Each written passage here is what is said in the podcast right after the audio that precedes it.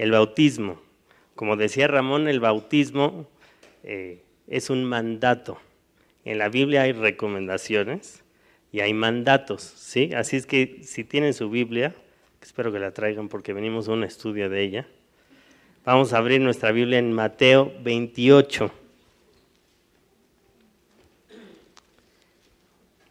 Porque esto que vamos a, estudiar ahorita son las últimas palabras de Jesús, las últimas que están registradas en el Evangelio de Mateo. ¿sí? Eh, no sé si han visto las noticias, pero se acaba de morir un escritor bastante famoso y aclamado. Eh, y pues todo el mundo está como muy al pendiente porque resulta que dejó una obra que nunca había publicado y que fue la última que escribió. Entonces todos los literatos, toda la gente eh, que le encanta leer ese tipo de libros y este tipo de autores, pues está muy al pendiente de qué van a hacer con ese libro, porque no lo han publicado, esta persona ya murió y siempre es interesante saber qué fue lo último que dijeron las grandes personalidades. Eh, cuando, cuando el general eh, del ejército, bueno, de, todos los eh, griegos, Alejandro Magno, murió, todo el mundo se quedó sin saber qué fue lo último que quería decir, porque parece que su muerte le tomó sorpresivamente. Entonces decían, ¿qué dijo? ¿Quién se va a quedar? Siempre es muy importante saber qué fue lo último que dijo una persona que no solo ha partido la humanidad en dos, que este caso es Jesús, sino una persona que ha partido mi vida en dos.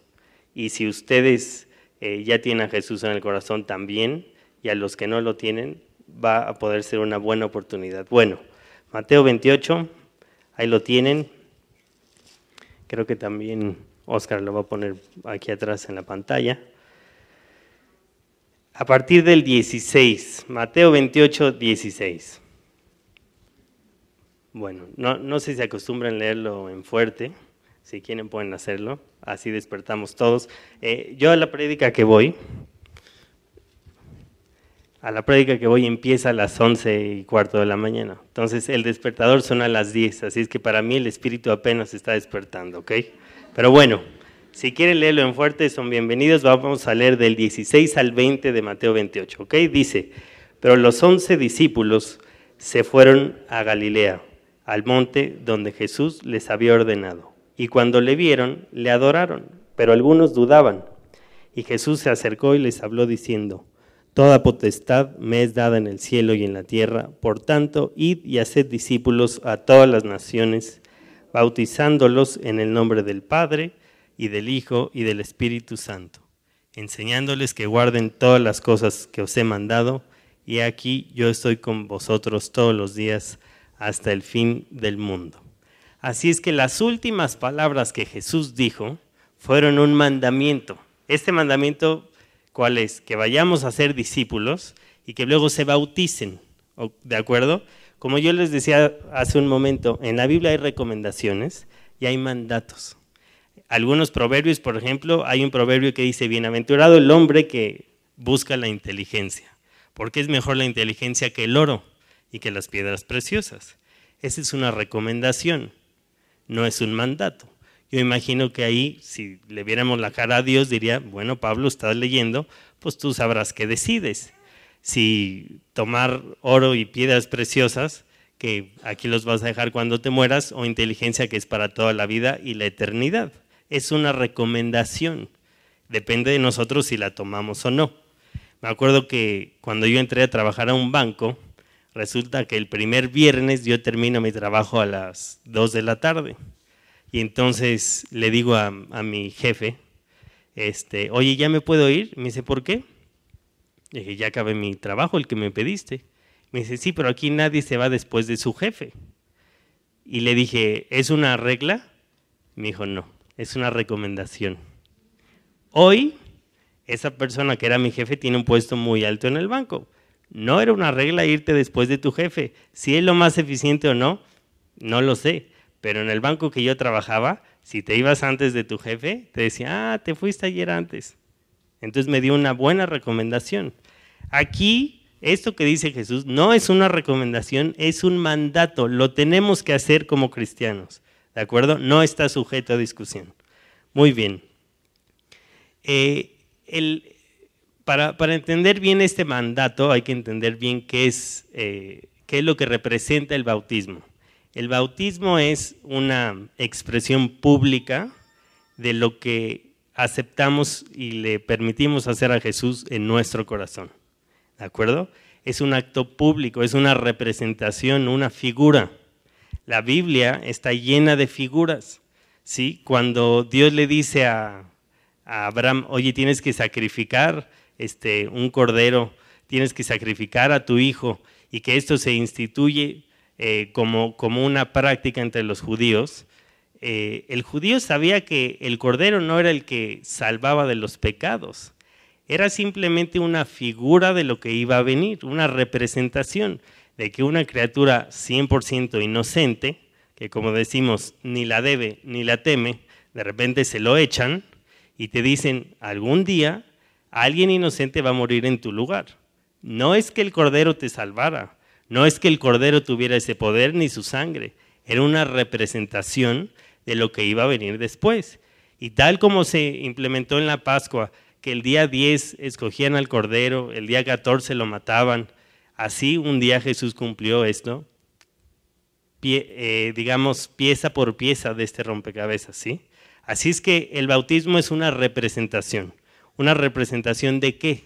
Una representación de que le damos permiso a Dios de que primero nos discipline, porque le estamos diciendo, Dios, yo me voy a sumergir en el agua, quiero dejar todo mi pecado ahí atrás y quiero salir una, una nueva persona, pero una nueva persona en forma de vivir. ¿De acuerdo? Así es que no es que el bautismo te haga salvo. ¿sí? Cuando Pablo está con, con una serie de romanos ahí en el libro de Hechos, les dice que primero se tienen que escuchar, luego creer y luego bautizarse. Así es que el bautismo no nos hace salvos. ¿El bautismo qué es?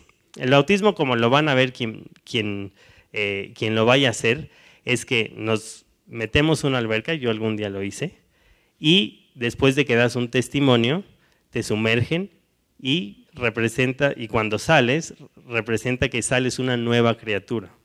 Ahora, esto es un compromiso serio es algo, es algo formal, no es algo con lo que se juega. Se puede tomar en diferentes etapas de la vida. A mí, por ejemplo, cuando yo recién nací, eh, pues me bautizaron en una iglesia, como acostumbran muchos mexicanos. Pero pues, yo no tuve, eh, digamos, vela en el entierro, yo no sabía ni lo que significaba. Yo, a mí era un bebé y seguramente me echaron agua fría y me empecé a chillar. Pero, pero yo, no, yo no decidí. El bautismo como Dios lo pide, que lo pide como mandato, es una decisión eh, primeramente libre. Tú lo tienes que querer, lo, lo decides y públicamente te comprometes con Dios primero y con una serie de personas que te van a ver. Es decir, el bautismo es una oportunidad que si alguno de ustedes aquí se está portando mal y alguien más fue a ese bautismo, Después decir, oye, ¿no te sumergiste? ¿No que ya eres una nueva criatura? ¿No que dejaste ya enterrado ahí este, el viejo hombre? Es más, yo les voy a decir, a Oscar lo quiero mucho. Oscar estuvo en mi bautizo. Y Oscar varias veces en mi vida me ha dicho, oye Pablo, vas mal.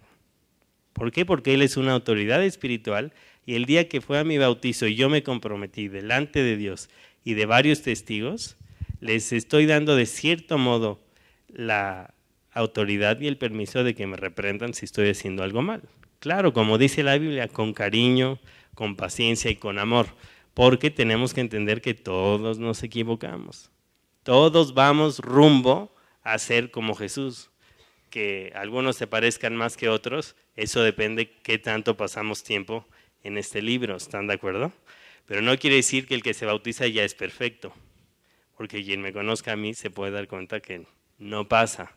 Yo me bauticé hace varios años y he tenido tropiezos. He tenido tropiezos duros, he tenido tropiezos en los que eh, hay lágrimas, hay quebranto, pero Dios es fiel. Y es fiel desde que, antes de que me bautizara, desde que yo le dije, Dios, quiero que tú seas el que me guíe, Él ha sido fiel. Bueno, Eh, hay un versículo en Primera de Corintios, perdón, Segunda de Corintios. Hace rato probé a Oscar Alanís y le dije, 1 Corintios 5, 17. Y me dijo, ah, sí, después de que no la encuentra, me dijo, oye, no existe. Así es que no captaste mi. No, segunda de Corintios 5, 17.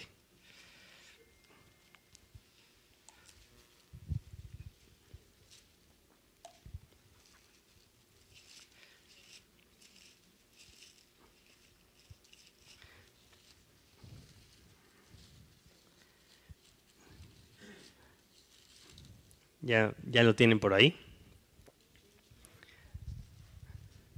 Dice, de modo que si alguno está en Cristo, nueva criatura es.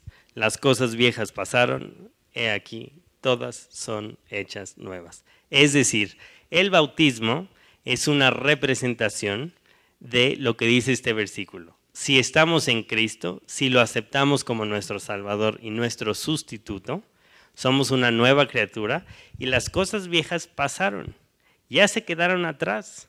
Así es que cuando vayamos a esa alberca y se sumerjan y vuelvan a salir, en la vida práctica luego no quieren regresar con su, eh, ¿cómo les diré?, con, con su caña de pescar a esa alberca y decir, a ver, pero yo era un mentiroso, yo era un tal, este, y echar la caña a ver qué sale. No, delante de los ojos de Dios ya no somos así. Somos una nueva criatura, por más increíble que nos parezca, por más que a veces traigamos la camisa toda manchada, delante de los ojos de Dios somos una criatura santa. Que no nos comportemos como tal, eso es cuestión nuestra. Que Dios quiere que nos comportemos como una criatura santa, pero ya no tenemos que regresar y ya no debemos de regresar a los viejos caminos. Porque miren, la vida al lado del Señor no es una vida eh, ¿cómo les diré? Que una vez que le entregas al Señor tu, corazón, ya, ya te vas en piloto automático. Con la persona que yo tomo estudios, em, que por cierto fui chaperón de él hace muchos años, me acuerdo que un día yo estaba tomando un discipulado que se llama Caminando diariamente con Dios. Entonces eh, me subo al coche con él y me dice, Pablo, ¿qué estás estudiando? En ese tiempo no he tomado estudios con él. Le dije, caminando diariamente con Dios. Le dije, y ya me entregué al Señor. Y me dijo, ¿cómo que ya te entregaste? Le dije, sí. Le dije, ya, ya me entregué. Y me dijo, pero estás diciendo algo que no, no es posible. Le dije, ¿cómo? Sí, con este estudio me quedó claro que la mejor decisión de mi vida es entregarme al Señor. Entonces ya lo hice. Me dijo, ¿lo hiciste hoy en la mañana? Le dije, no, lo hice cuando lo tomé. Me dijo, entregarse al Señor es algo de todos los días, porque la vida cristiana es, como les diré, es, es una carretera, es un camino. Vamos caminando, siguiendo a Jesús, vamos invitando a gente a que se sume, pero nos van cambiando en el camino, nos van raspando, nos van cambiando piezas, van cambiando nuestro carácter, de repente queremos echar pasos para atrás y, lo mejor es que haya gente que te diga, no, no, Pablo, ¿a dónde vas? Vamos para adelante. Pero la vida al lado del Señor es una aventura que no acaba cuando damos ese paso de entregarnos. El día que yo me iba a bautizar, bueno, una semana antes se bautizaron mis papás. Yo tenía unos 13 años más o menos. Entonces vi que se bautizan mis papás y me acerco con el pastor y le digo, oye pastor, eh, yo me quiero bautizar. Me dice, ¿cuántos años tienes, Pablo? Le dije, tengo 13 años. Me dice, muy bien, es una buena decisión la que estás tomando. Me dijo, es la segunda buena decisión en tu vida. Me dijo, pero no es la última, es la segunda de muchas. Y uno cuando tiene 13 años dice, pues ¿qué otras decisiones importantes en la vida puede haber? Pero uno no piensa mucho más allá. Así es que yo descubrí que el bautizarme era una buena decisión, pero no era la primera ni la última. ¿De acuerdo? Así es que eh, ahorita vamos a ver un video en el cual se nos va, nos va a quedar claro qué es un bautizo y cómo se compone el testimonio. Porque cuando estemos en esa alberca se nos va a pedir un testimonio. Un testimonio que es, es lo que Dios ha hecho en nuestra vida. Así es que vamos a ver un par de ejemplos para que nos quede claro a todos. Mi nombre es Jesús, al aceptar a Cristo en, la cárcel empecé a, buscar a Dios, a servir a Dios, tomé mi estudio de discipulado y, ahora ya que Dios me dio la libertad, que estoy aquí afuera, ven mi vida como era antes de ingresar al reclusorio y ven mi vida ahora y pues también ellos han tomado la decisión de, de seguir a Cristo y por eso, por mi familia es que yo tomo la decisión, porque quiero que ellos vean realmente que Dios hace grandes cosas y que vean que lo que Dios ha hecho en mi vida. Por eso decido seguir a Cristo. Hola, me llamo Luigi. Yo me topé con uno de mis mejores amigos del mundo, el cual había recibido a Cristo y me invitó a hacer una oración. Me impactó mucho su vida y, me impactó que, Dios haya hecho ese cambio en él y, fue cuando yo pues, decidí aceptar a Cristo. Mi vida empezó a cambiar. Me dio, Cristo me, dio un corazón de carne y quité ese corazón de piedra, como dice el versículo. Realmente es increíble la vida que Dios me ha dado, llena de gozo, en donde yo aprendí a dar más que recibir. Y pues yo quiero, yo quiero seguir a Cristo, no quiero volver a, mi antigua naturaleza y, y pues realmente me di cuenta que Dios me estuvo buscando desde hace mucho tiempo y, y yo siempre lo negué y es por eso que, que ahora no quiero volver atrás. Hola, mi nombre es Daniela Wong y en ese viaje conocí a una persona que me habló de Cristo y que me habló que si los cambios que estaba viendo mi mamá eran solamente por Dios. Y yo nada más le daba el avión, trataba de no escuchar hasta que dije, no, sí, sí quiero, sí quiero seguir a Cristo y esa noche hice la oración, me convertí y regresé a México y le entendí, ya podíamos llevarnos perfecto, íbamos a nuestros discipulados, mis hermanas no entendían qué estaba pasando, pero se acabaron convirtiendo ellas también. Y hoy en día las cuatro somos mujeres que seguimos a Dios, que creemos en Cristo. Y no hay manera que yo vuelva atrás porque sé que todos los días si estoy cerca de Dios estoy bien, tengo fe, tengo mucha esperanza de que Él hace cosas increíbles en mi vida y que lo mejor está por venir. Así que yo solo con Dios puedo seguir. Tú tienes que entender que hay una decisión, es una decisión seria, formal, tajante, clara, precisa, de que tú no quieres volver a vivir en los caminos en los que el pecado gobernaba tu vida. Dice, pero si tú te limpias de estas cosas y tomas la decisión de vivir para Cristo, serás un instrumento útil para Dios, santificado, limpio y dispuesto para toda buena obra. Las buenas obras de Dios te están esperando. No sé cómo describirte tomar la decisión de vivir para Cristo es lo mejor que puedas hacer. Que Dios provoque en tu corazón a verdaderamente decidir dejar el pecado atrás, no voltear atrás y seguir adelante. Que Dios haga que en ti tomes la decisión solamente bautizarte, sino dar un testimonio de Él todos los días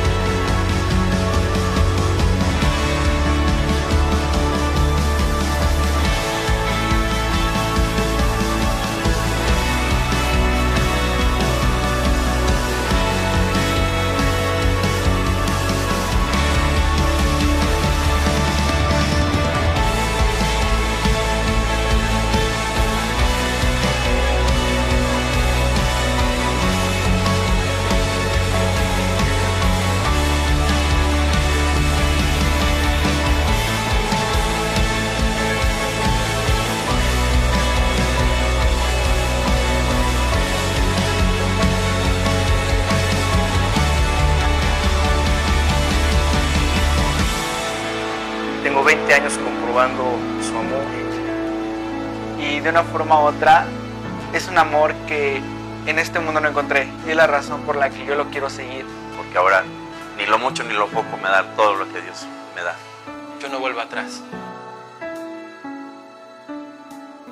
Nos van a pedir que los que se bauticen preparen su testimonio. El testimonio no es más que nuestra historia.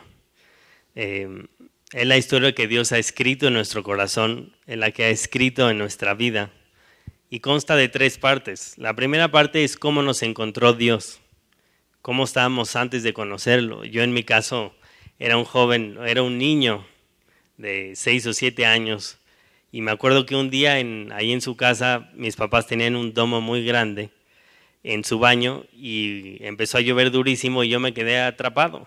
Entonces me puse a, a llorar y gritar porque llegara mi papá. Llegó y mi papá aprovechó la oportunidad y me dijo, oye Pablo, yo te quiero hacer una pregunta importante. Dije, me va a preguntar qué quiero de cumpleaños. Y me dijo, no. Eh, me dijo, algo más importante, si te mueres, ¿a dónde te vas?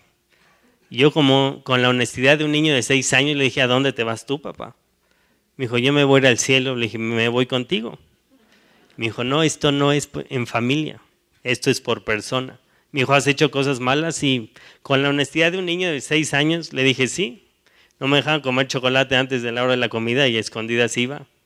Este, un día me cambié a la casa del vecino por una eh, pelota que se me fue y cuando me preguntaron le dije a mi mamá que no había ido, que me la habían regresado de regreso. Entonces, con esa honestidad de un niño de seis años y con los pecados que comete un niño de seis años, le dije, Dios, si tú hoy me llamaras a juicio por lo que me dice mi papá y que me enseñan en la Biblia, me voy al infierno. Y entonces me dijo mi papá, tienes que hacer una oración, pedirle que te limpie, que te perdone y que Él tome tu lugar. Y lo hice. A partir de ese momento, de los 6 a los 29 que ya tengo, ha sido una aventura increíble. Ha sido una aventura en la que he aprendido a conocer a Jesús. Ha sido una aventura en donde Él me ha guiado paso a paso. No les voy a decir que ha sido una aventura, eh, ¿cómo les diré?, sin problemas la vida al lado del Señor no es una vida sin problemas, es una vida con el Creador de la mano, con el Creador que va delante de ti y te dice, sígueme, y vas a estar seguro que vas por buen camino. Pero dificultades va a haber. Cuando tenía seis años eran dificultades de primaria, cuando entré a trabajar al banco eran dificultades de un profesionista, hoy son dificultades de un hombre que tiene siete meses de casados eh, y algunos empleados, pero el poder de Dios es el mismo y es más grande que cualquier problema que yo pueda tener. Así es que mi testimonio es ese. Dios me encontró un día de joven, le confesé mis pecados, a partir de ese momento me he dedicado a buscarlo. He tenido épocas buenas, malas y mejores, pero una cosa les puedo decir, que cada día que yo paso tiempo en este libro es un día bien invertido y es un día que vale la pena. Y a partir de que me bauticé, fue una muy buena decisión que ha llevado a otras muy buenas. Conocí a la mujer con la que me casé en una prédica como esta. Eh, ahí nos empezamos a ver.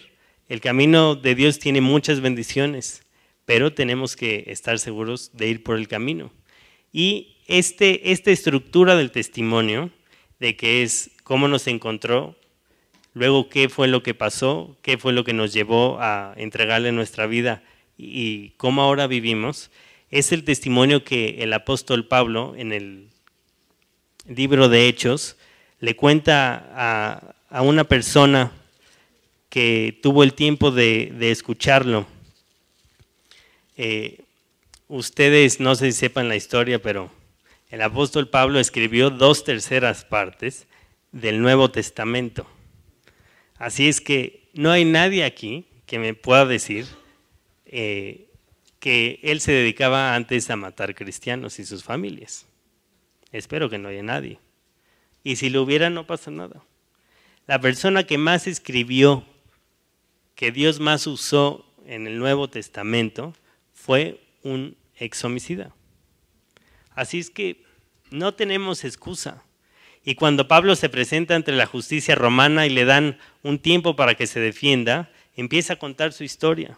Y ahí está en el capítulo 20, ahorita les digo, en el 26.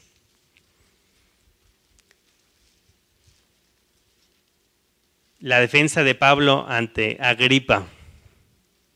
¿Sí?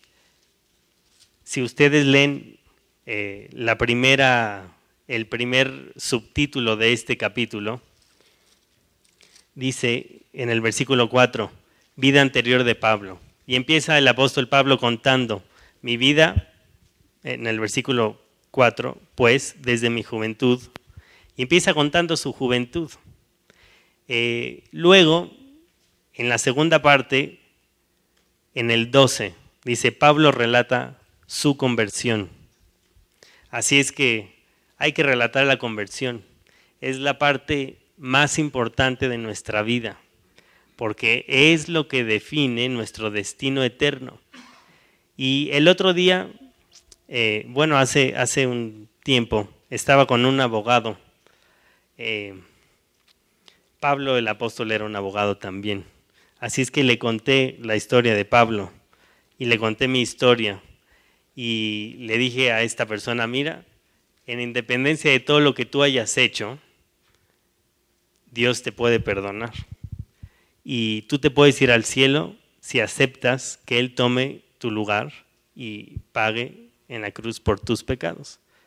Y me decía, bueno, entonces en independencia, si yo ya hice, ya robé, ya fui, torné, ¿Dios me perdona todo? Y le dije, sí. Me dice, ¿es así de fácil? Ni aunque yo me porte bien, va a cooperar a la causa. Y le dije, no. Y me dice, entonces es muy injusto. Y le dije, claro que sí.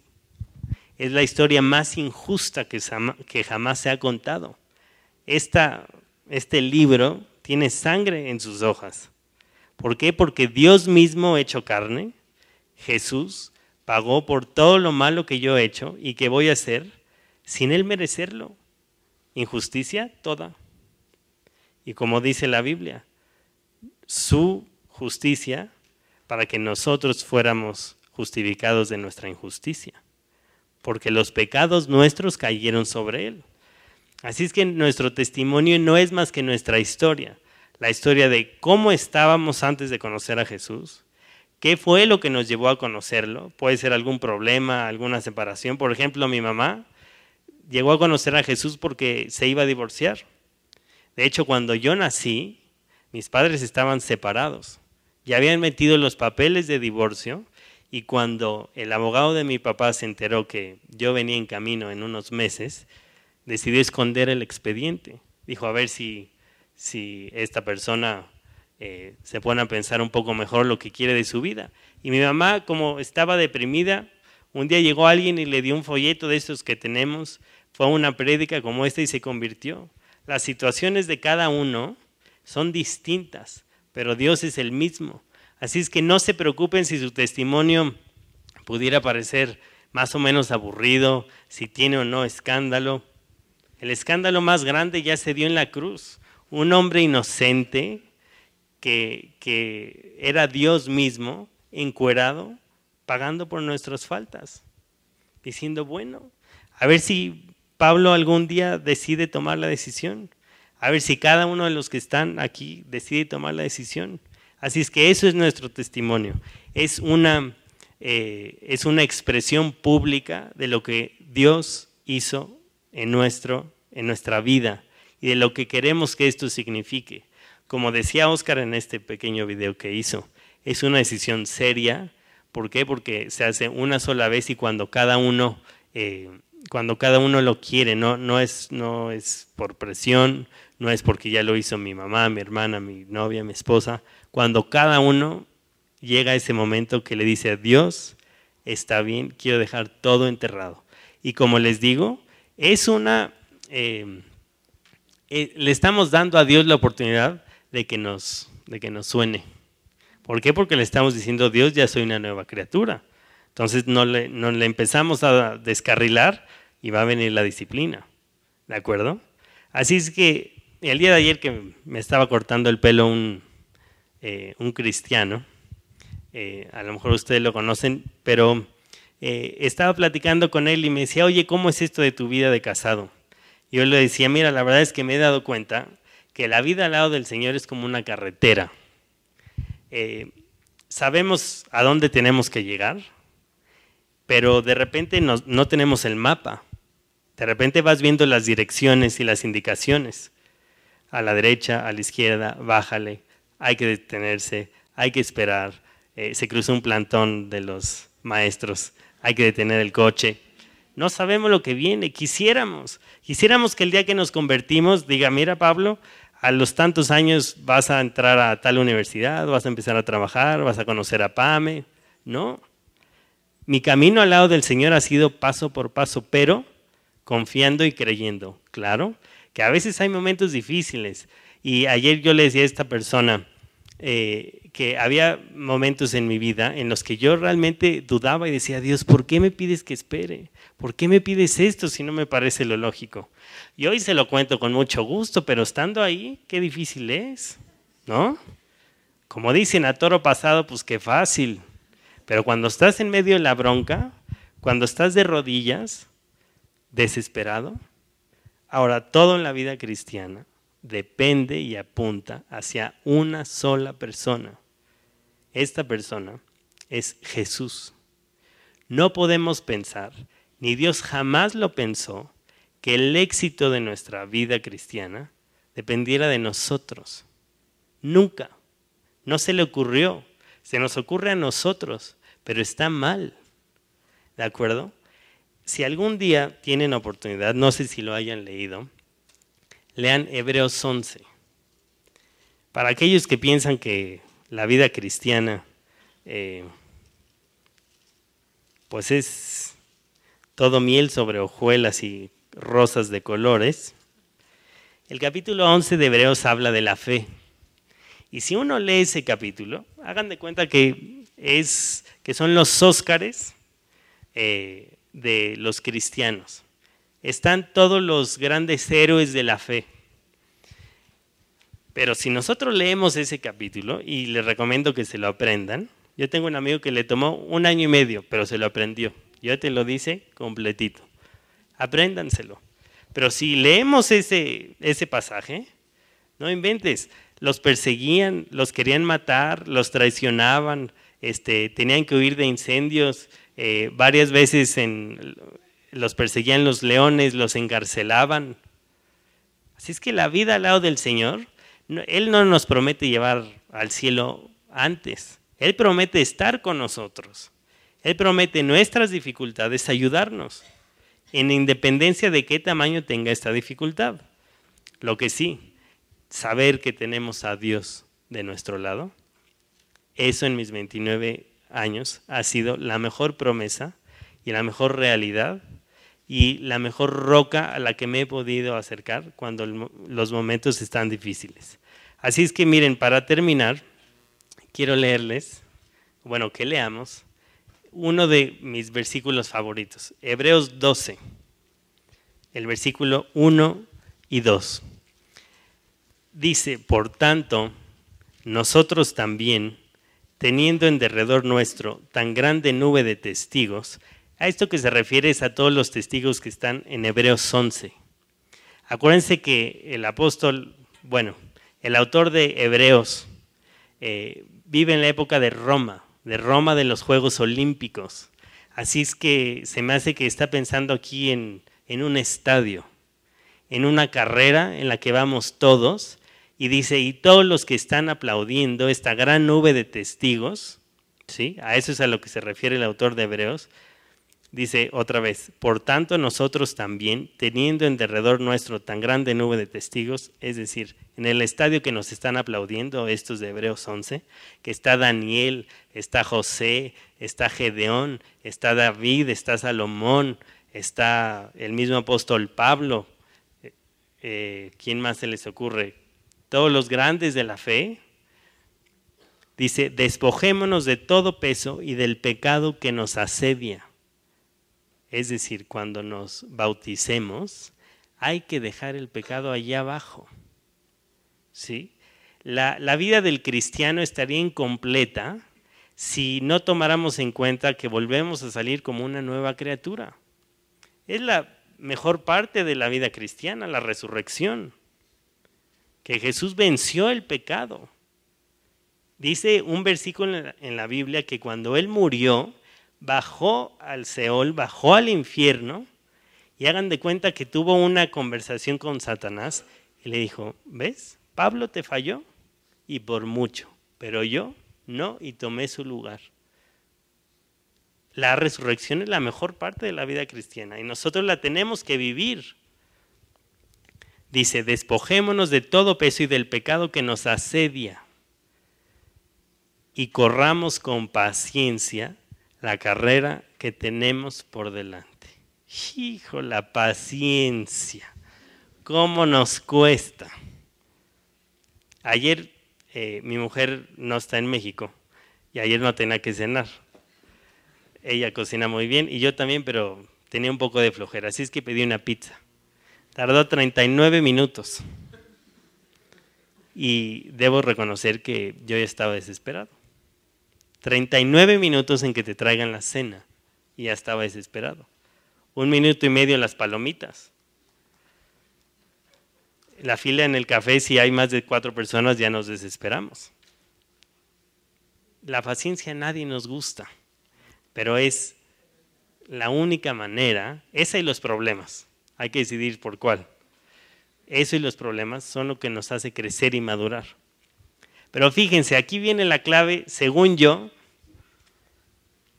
de la vida al lado del Señor. Dice, puestos los ojos en Jesús, el autor y consumador de la fe, el cual, por el gozo puesto delante de él, sufrió la cruz, menospreciando el oprobio, y se sentó a la diestra del trono de Dios esa primera frase, puestos los ojos en Jesús. A lo que Dios nos invita es a tener una relación personal con Él. Una relación personal con Él que la única manera eh, que se cultiva y que crece es si abrimos este libro, si pasamos tiempo con Él, si lo consultamos, si nos hincamos, si tenemos una situación difícil, nos ponemos a llorar con Él.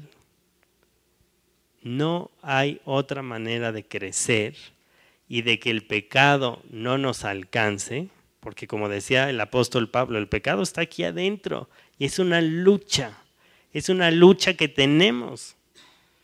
No hay otra manera de que el nuevo, la nueva criatura crezca si no pasamos tiempo aquí. Lean, oren, compartan, júntense con gente que vaya hacia el mismo destino que ustedes.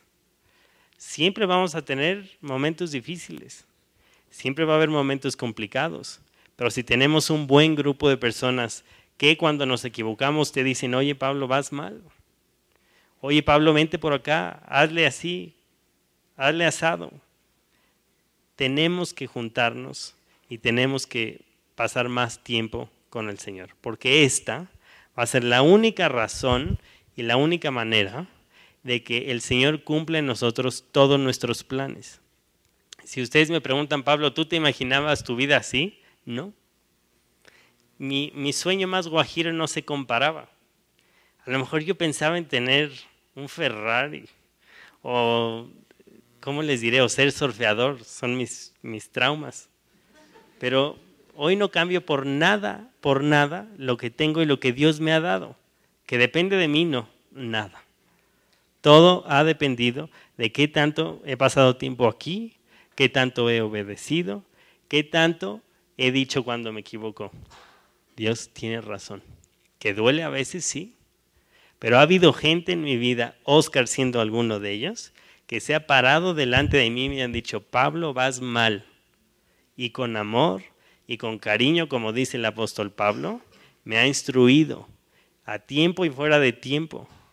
Y esta cuestión del bautizo es un gran paso y un excelente paso.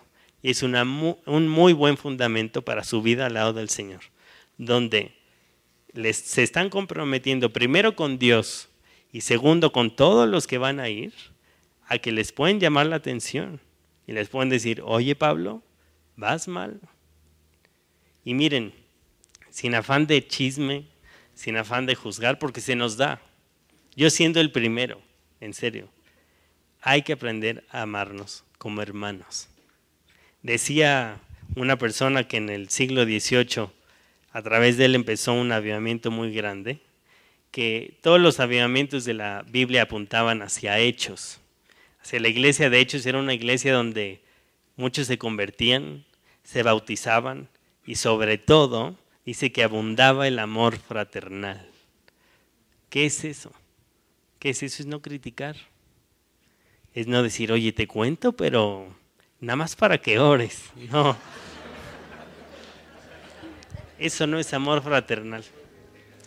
Hace poco yo cometí un, error y la, y la persona a la que yo ofendí me llamó y la verdad es que por teléfono le dije, tienes toda la razón. Dije, te pido perdón. La vida al lado del Señor no es una vida de perfección y quien me conozca sabe que yo no soy perfecto. Pero si me equivoco, me gustaría que alguien de ustedes con amor me diga, Pablo, mira, no es por ahí, es por acá. Hay que orar, hay que pasar tiempo con el Señor.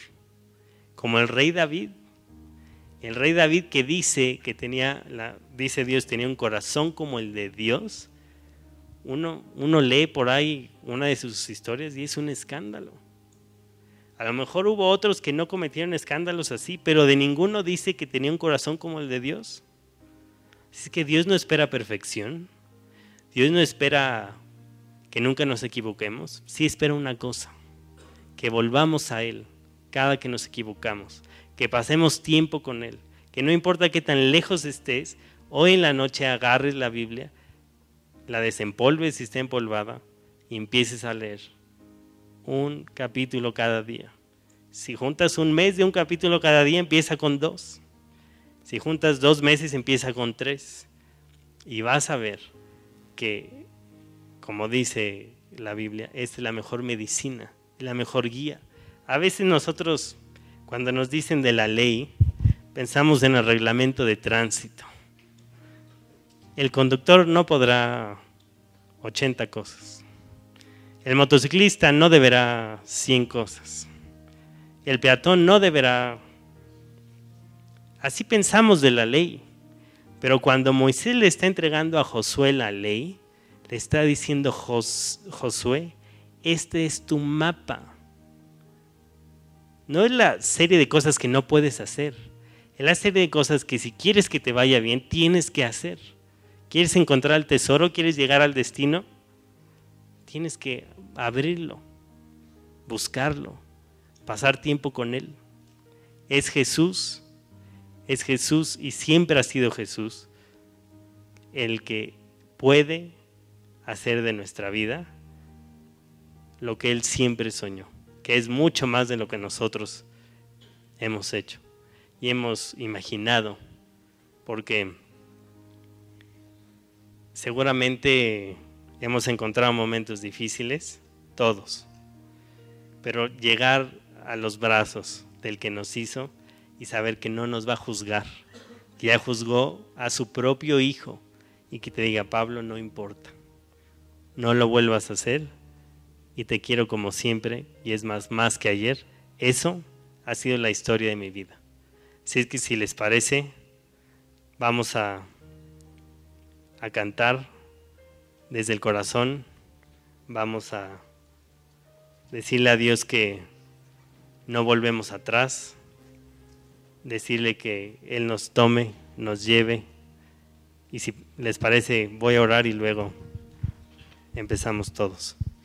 Padre, gracias porque eres un Padre amoroso, que nos ama, que nos acepta, que nos recibe, que no nos juzga porque ya juzgaste a tu Hijo único pero que sí nos pides, Padre, que nos acerquemos a ti, que pasemos tiempo contigo.